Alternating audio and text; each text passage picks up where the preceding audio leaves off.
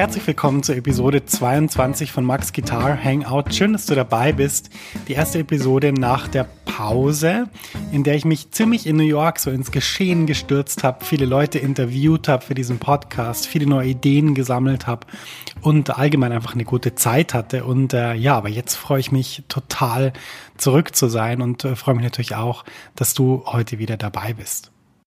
Kurze Pause, es geht gleich weiter mit deiner Podcast-Episode. Max ist hier aus der Zukunft und ich habe was für dich. Eine neue und kostenlose 90-minütige Mini-Lesson, die dir zeigt, wie du in Jazz, Funk, Soul und Blues super begleitest. Ja, du lernst Drop-Tour-Akkorde und ich zeige dir wichtige Begleitpatterns für Swing und Bossa Nova. Außerdem verrate ich dir eine super Technik, mit der du die wichtigen Sounds wie C Major 7 oder C Moll 7 um die 9 erweiterst, ohne dass du neue Akkorde lernen musst. Und schließlich verrate ich dir noch mein wichtigstes Tool für das Üben von Akkorden. Mit ihm kannst du jeden Akkord sofort auf der Bühne oder im Proberaum einsetzen. Ja, ich habe so viele Fragen zum Thema Begleiten und Akkorde bekommen, dass ich diese Mini-Lesson wirklich voll gepackt habe mit dem, was ich weiß. Du kannst die auch sofort anschauen. Die Mini-Lesson ist ein Video und das Coole ist eben, selbst wenn es jetzt nachts um vier ist, dann kannst du die jetzt anschauen und kannst damit deinen nächsten Schritt auf der Gitarre machen und das wäre doch echt super cool. Ja, ich würde mich riesig freuen, wenn du dich für die Mini-Lesson anmeldest. Du findest sie unter der Adresse www.maxfrankelacademy.com schrägstrich mini-lesson. Ich buchstabiere das mal kurz. www.maxfrankelacademy.com Schrägstrich M-I-N-I-L-E-S-S-O-N. Du findest den Link natürlich auch in den Show Notes dieser Podcast-Episode. Da kannst du einfach draufklicken und dann kommst du direkt zur Mini-Lesson. Viel Spaß damit und jetzt geht's weiter im Podcast. Das Thema der heutigen Episode ist New York, aber nicht das New York, das man kennt, wenn man als Tourist frisch geduscht morgens aus dem Aufzug des Hotels in die Lobby fällt und dann erstmal schön frühstücken geht und dann ein bisschen Sightseeing macht und dann schön Mittagessen geht und die ganzen Annehmlichkeiten dieser doch fantastischen Stadt genießt sondern ich dachte, ich gebe mal ein bisschen Kontext über, was mir so auffällt in New York. Es ist mein dritter längerer Aufenthalt und äh, ja, in dieser Stadt verändern sich ständig Dinge. Man beobachtet aber auch sehr viele Dinge oder mir fallen einfach viele Dinge auf. Ich weiß nicht, ob das äh, was ist, was, was mit der Stadt zu tun hat, aber irgendwie die Stadt drängt sich einem auch so auf, wenn man durch die Gegend fährt.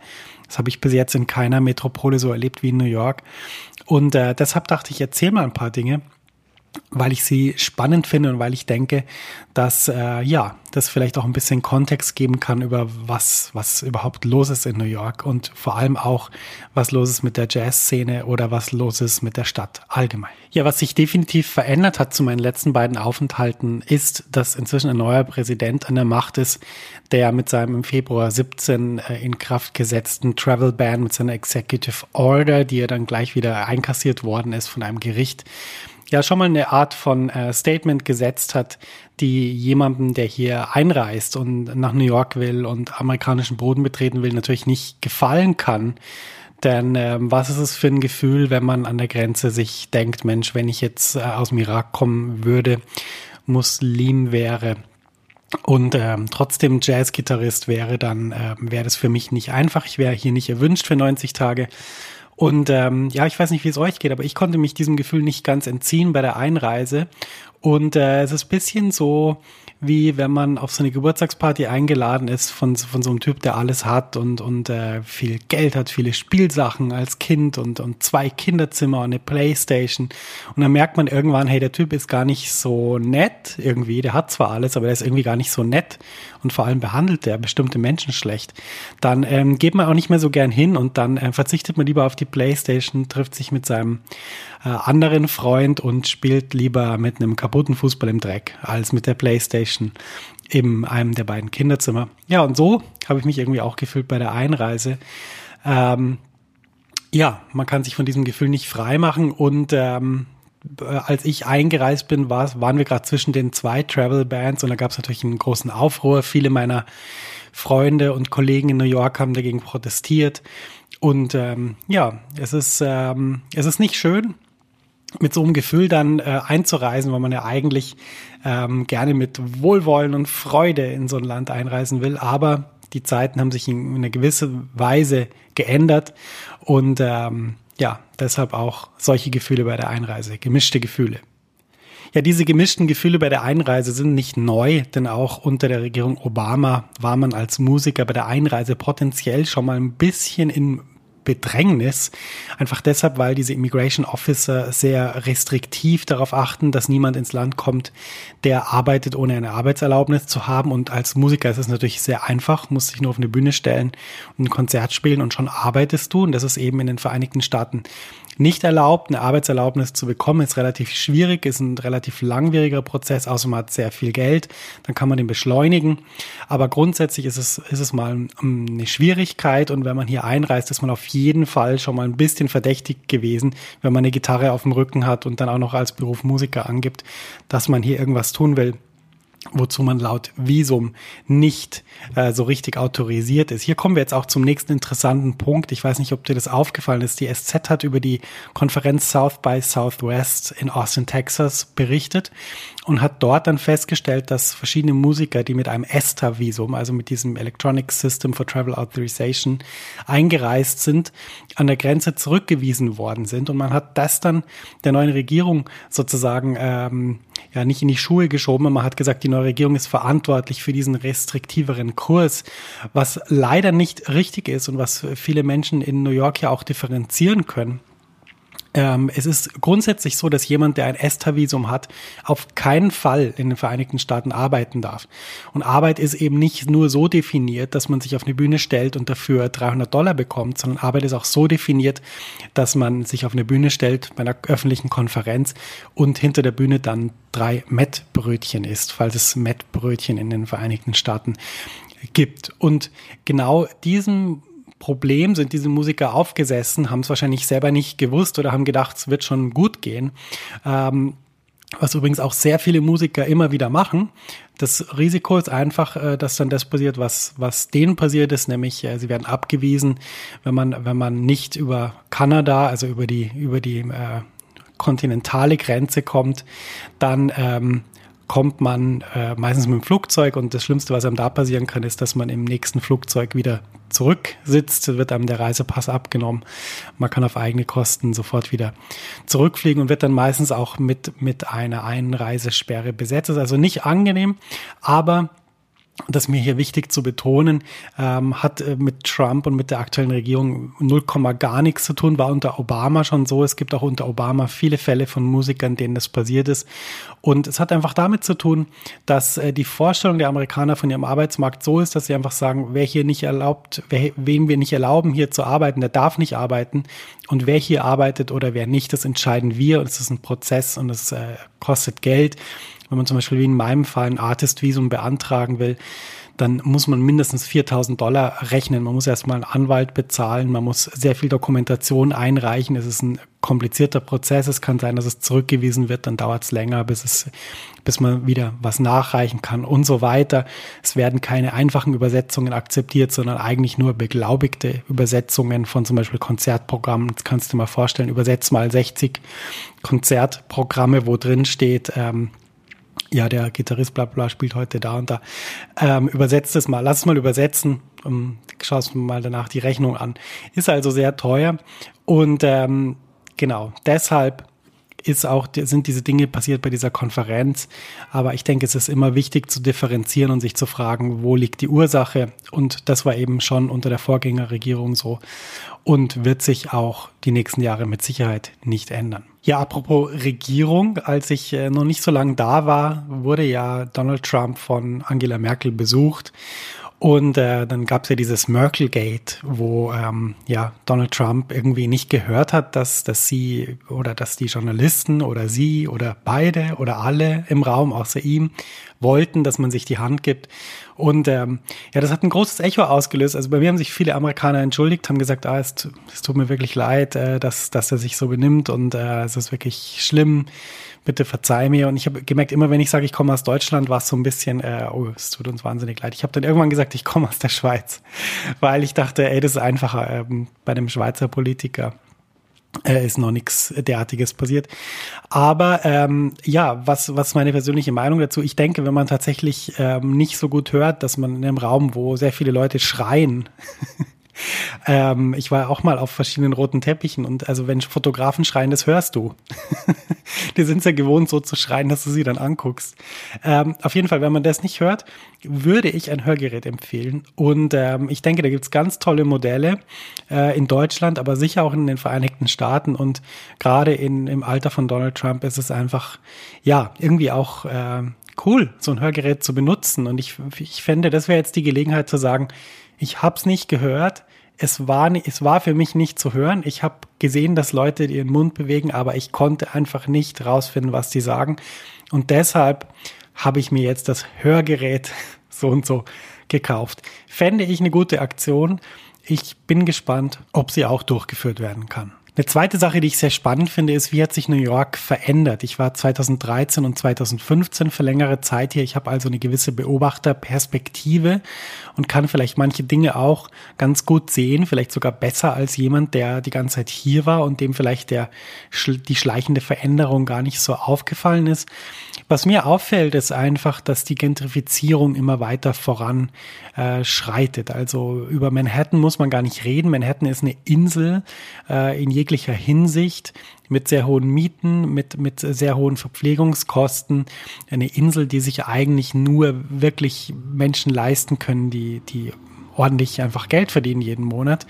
Und äh, selbst für dieses schwierig, das Leben da zu finanzieren. Aber wenn man jetzt sich so einen Stadtteil anschaut wie Brooklyn, der ja riesig groß ist, merkt man hier, dass äh, meine Musikerkollegen immer weiter an die Ränder gedrängt werden, weil einfach auch hier die Gentrifizierung einfach voranschreitet. Äh, Wohnungen werden renoviert, werden für höhere Preise vermietet, die Mieten steigen auch in Wohnungen, wo man gar nichts macht. Und grundsätzlich ist es so, dass die hippen Stadtteile sich dann von Jahr zu Jahr auch immer weiter ändern, weil dann wieder ein Stadtteil, der eigentlich äh, nur aus Abbruchbuden bestanden hat und, und relativ gefährlich war, dann plötzlich äh, die neue Heimat der Leute wird, die im kreativen Bereich tätig sind, die vielleicht auch nicht so viel Geld zur Verfügung haben. Und so schreitet es einfach immer weiter voran. Ich frage mich, äh, wo das enden soll. Also wahrscheinlich wird es darin enden, dass einfach viele Leute auch irgendwann entscheiden, aus New York wegzuziehen. Und dann ist wirklich die Frage, ob äh, von dieser großartigen Kunst- und Kulturszene so viel noch bleibt. Ich denke, momentan äh, leben sehr viele Künstler noch in der Stadt, aber es ist einfach zu erwarten, dass es nicht ewig so weitergehen wird. Insofern, das ist eindeutig eine Veränderung, die ich sehe. Ja, die andere Sache, die ich ansprechen will, sind die digitalen Nomaden, die mir jetzt äh, bei diesem Aufenthalt viel stärker irgendwie auffallen als bei den letzten. Es kann einfach sein, dass ich jetzt viel mehr Zeit in anderen Stadtteilen verbracht habe. Aber es, man sieht einfach sehr viele Menschen, die mit ihrem Laptop bewaffnet äh, den ganzen Tag in einem Café sitzen, ähm, eine Chai Latte nach der anderen trinken und äh, dort ihrer Arbeit nachgehen, telefonieren, mit Kunden telefonieren. Ähm, ich habe auch mal so ein Gesprächsfetzen aufgeschnappt, wo einige meinte, ja, sie, sie rufen mich gerade im Büro an und ich wollte fast schon sagen, ja, Moment, das ist doch kein Büro, das ist ein Coffeeshop, aber gut, ähm, sie hat es so empfunden. Und ähm, ja, das ist sicher ein Trend, der, der sich immer weiter verstärken wird, je mehr die Arbeit, die man am Computer alleine, unabhängig von dem Büro oder von dem Ort leisten kann, ähm, stärker in die Arbeitsrealität der Menschen kommt. Und ähm, ja, es ist natürlich auch irgendwie interessant, äh, dass, dass diese Menschen so vollkommen losgelöst von Arbeitszeit und von Freizeit, Arbeitszeit ihre Arbeit machen. Teilweise habe ich die ja einen ganzen Tag dort beobachtet, von morgens 10 bis abends um 8. Und ähm, man kann das jetzt natürlich gut oder schlecht finden. Ich sage nur, es ist auf jeden Fall eine Entwicklung, die man in New York ganz stark sieht. Äh, sie ist auch in, in Berlin nichts anderes. Ähm, wenn ich an Zürich denke, muss ich schon sagen, dass man dort, glaube ich, noch stärker so diese Trennung von Privat und äh, Beruf hat und ähm, dass man dort einfach weniger lang dann am Rechner sitzt, wenn um wenn um fünf die ganzen Leute aus dem Büro in das Café kommen, dann dann gehen meistens die Leute mit dem Laptop auch woanders hin oder nach Hause. Ist in New York überhaupt nicht so. Ich habe wirklich den Eindruck, auch dadurch, dass man sonntags einkaufen kann, dass es im Prinzip egal ist, wann man was will, welches Bedürfnis hat, es wird immer befriedigt, ähm, stellt sich so eine 24-Stunden-Gesellschaft ein, die sieben Tage die Woche funktioniert. Was jetzt mich persönlich in einer gewissen Weise auch unruhig macht, weil einfach ähm, ja das alles nie pausiert oder es ist nie eine, eine Pause spürbar. Wenn man eine Pause braucht, dann muss man wirklich entweder äh, schnell ans Meer fahren oder sich in den Park legen und die Augen zumachen. Aber selbst da ist dann natürlich immer äh, Radau, Freizeitradau, Radau mit den ganzen Hunden, die dann da rumstürmen, strömen. Aber was ich einfach sagen will, ist, ähm, es ist interessant, dort mal ein, ein, Gesellschaftsmodell zu sehen, was im Prinzip diese Erholungspausen oder die, dieses auch mal dieses Abschalten von bestimmten Dingen gar nicht kennt. Und ähm, ich denke, es liegt daran, dass der Druck so hoch ist. Ich habe ja gerade erwähnt, dass, dass Manhattan auch wahnsinnig teuer ist, dass New York wahnsinnig teuer ist. Der Druck ist sehr hoch. Die Sicherheit ist sehr gering, wenn man ans Thema Krankenversicherung denkt. Und auch bei den Jobs ist es ja so, dass eine gewisse Hire-and-Fire-Mentalität herrscht. Das heißt, äh, langfristig in einem Job zu bleiben, ist eh schwierig und äh, die Sicherheit hat man nicht. Und ähm, ich frage mich einfach, ob das nicht äh, zu Lasten der Menschen gehen wird. Ähm, und ich denke, dass wir in Europa oder auch in der Schweiz, in Deutschland gewisse andere Ansichten zu diesen Themen haben. Für mich ist aber spannend, mal zu beobachten, was eigentlich passiert, wenn man äh, diese Schranken nicht mehr hat, äh, dass man einfach irgendwann mal mit der Arbeit auch aufhören muss. Und ähm, ja, ein sehr spannendes äh, soziologisches Experiment, was in New York passiert und ähm, was ja wahrscheinlich in einer gewissen Weise auch nach Europa kommen wird, mit ein paar Jahren Verspätung. Ja, was ist eigentlich mit den Jazzmusikern in New York? Die Jazzmusiker in New York haben ja einen harten Stand, weil ähm, mit den Konzerten, die sie hier spielen, kann man natürlich nicht so viel Geld verdienen, dass man jetzt davon in einer so teuren Stadt gut leben kann. Das sorgt einfach dafür, dass äh, sehr viele auch sehr viel unterrichten müssen. Das heißt nicht nur zwei, drei, vier Tage pro Woche, sondern vielleicht sogar sechs oder sieben und ähm, dass sie sich auch meistens nicht aussuchen können, wo und wen sie unterrichten können. Das heißt, oft ist es auch so, dass äh, einfach die Zeit dahin zu kommen, wo man unterrichtet, wenn man jetzt irgendwo einem, in einem Stadtteil unterrichtet, der jetzt nicht neben Brooklyn ist, dann ist man einfach sehr lang unterwegs. Und ähm, das kombiniert mit dem, dass man auch für Gigs sehr oft unterwegs ist, dass man sehr viel Zeit in der Subway verbringt, dass die Subway manchmal auch einfach nicht kommt, eine halbe Stunde lang, nachts um zwei, ähm, ist sorgt einfach dafür, dass, dass es sehr zeitaufwendig ist und äh, dass man ja wirklich sehr viel Durchhaltevermögen braucht. Und ähm, ich habe mit einigen gesprochen. Manche hm, überlegen auch wirklich, ob sie New York ewig weitermachen können, sagen einfach, irgendwann reicht die Energie nicht mehr. Ähm, trotzdem, es ist eine faszinierende Stadt. Äh, es passieren viele tolle Konzerte. Ich war neulich auf dem äh, John Schofield Konzert, wo er zwei Programme gespielt hat, Quiet und Blue Matter, was, was äh, ungefähr, ich glaube, zehn Jahre auseinander ist, nee, 20 Jahre auseinander ist. Und es war beeindruckend, wie, wie toll die Musiker gespielt haben, wie viel Spaß sie auf der Bühne hatten, wie gut der Sound war. Also man kann in New York ganz viele tolle Sachen hören, egal ob man jetzt Musiker ist oder einfach nur Musikfan. Ähm, gerade wenn man jetzt versucht, als Musiker hier seinen Lebensunterhalt zu bestreiten, dann ist es schon schwierig, hängt natürlich davon ab, wie berühmt man ist. Aber ich würde jetzt mal sagen, so die große Masse der Musiker, die muss schon ganz schön oft in der Subway durch die Gegend fahren und ähm, Kinder unterrichten, vielleicht sogar auf einem anderen Instrument. Und ähm, ja, das mit nicht sehr großer Sicherheit von Jahr zu Jahr.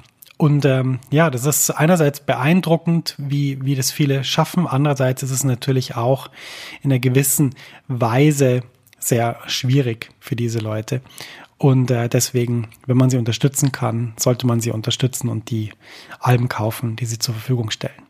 Ja, ich habe es gerade schon anklingen lassen. Ähm, das Fazit aus, aus meinen bisherigen Wochen in New York ist eigentlich folgendes. Es gibt zwei New Yorks. Das eine ist das, was man erlebt, wenn man als Tourist ähm, hier ist, in einem Hotel ist, äh, schön in der Lobby frühstücken geht oder dann durch die Stadt läuft, bisschen Sightseeing macht und dann halt, ähm, ja, dafür sehr viel Geld ausgibt, weil natürlich jedes Mal auch dann wieder Tipp dazu kommt, also Trinkgeld und Steuer dazu kommt, was auf dem Preis nicht erstmal noch nicht draufsteht. Ähm, und wenn man das macht, dann kann man hier eigentlich eine sehr gute Zeit haben. Es gibt unglaublich viele Dinge, die man machen kann. Es macht sehr viel davon Spaß. Es ist sehr viel beeindruckend. Sehr hohe Wolkenkratzer, äh, das Tempo der Menschen, die unterschiedlichen Orte in Manhattan, der Bryant Park oder der Times Square oder in Brooklyn, ganz viele verschiedene Orte. Aber wenn man eben versucht, hier ähm, was zu machen, wenn man hier versucht, äh, Leute zu treffen, wenn man hier beruflich versucht, äh, Fuß zu fassen, wenn man hier irgendwelche Projekte verwirklichen will, dann ist man wirklich mit dem konfrontiert, was New York auch sein kann, nämlich diese Menschen zermalmende Metropole, die man einfach die Kraft nimmt, weil man rennt so oft äh, durch die Subway, man muss so oft Treppe hoch, Treppe runter, man, äh, man, man muss oft warten, man, man rennt durch die Straßen, da sind lauter Leute. Ähm, Oft ist es auch so, dass sehr viele Leute irgendwie anfangen rumzuschreien aus irgendeinem Grund. Es gibt eigentlich in der Subway immer irgendeinen, der irgendwas macht, wo man das Gefühl hat, ui, äh, das ist entweder Drogen induziert oder es ist irgendwie irgendwas anderes, ist nicht ganz in Ordnung. Ist auch nicht schlimm, äh, finde find ich, ich finde es gut, wenn man mal die, die ganze Breite de, dessen sieht, was überhaupt alles möglich ist bei, in der Spezies Mensch. Aber ich will einfach sagen, es ist ein bisschen anstrengend. Und ähm, dann ist einfach auch so, dass man sehr viele Leute trifft und sehr viele Leute einfach schauen müssen, dass sie irgendwie durchkommen. Und ähm, das ja, fördert nicht un unbedingt das soziale Verhalten wie ich das jetzt so aus meiner alten Heimat kenne, wie man da miteinander umgeht. Und ähm, das ist vielleicht auch noch ein Punkt, den man sich überlegen sollte. Also New York als Tourist ist wunderschön, aber sobald man mal in den Rädern von dieser Metropole drin ist, ähm, ja, braucht man einiges an Kraft, einiges an Willen, einiges an Durchsetzungskraft und äh, Disclaimer, keine Sorge, ich habe das, ich habe das alles. Mir geht's gut, äh, muss sich niemand Sorgen machen. Aber ähm, ja, es ist einfach, es sind einfach wie zwei Seiten von dieser wunderschönen Stadt, die aber auch sehr bedrohlich sein kann und ihre Wirkung auf Menschen auch durchaus hat. Ja, das war mein Zwischenfazit aus New York nach mehr als drei Monaten in der Stadt. Ich hoffe, es hat dir Spaß gemacht, da zuzuhören. Wenn du äh, irgendwelche Fragen dazu hast, äh, melde dich gerne max at maxfrankel.com und sonst äh, freue ich mich einfach, dich in der nächsten Episode wieder begrüßen zu können, wenn es wieder auch um die Gitarre geht und um Gitarristen und um Leute, die tolle Sachen in Interviews sagen. Ich habe ganz viele spannende Sachen gesammelt und äh, es kommen immer mehr dazu, also kannst dich freuen auf die nächsten Folgen. Bis dann und alles Gute, dein Max.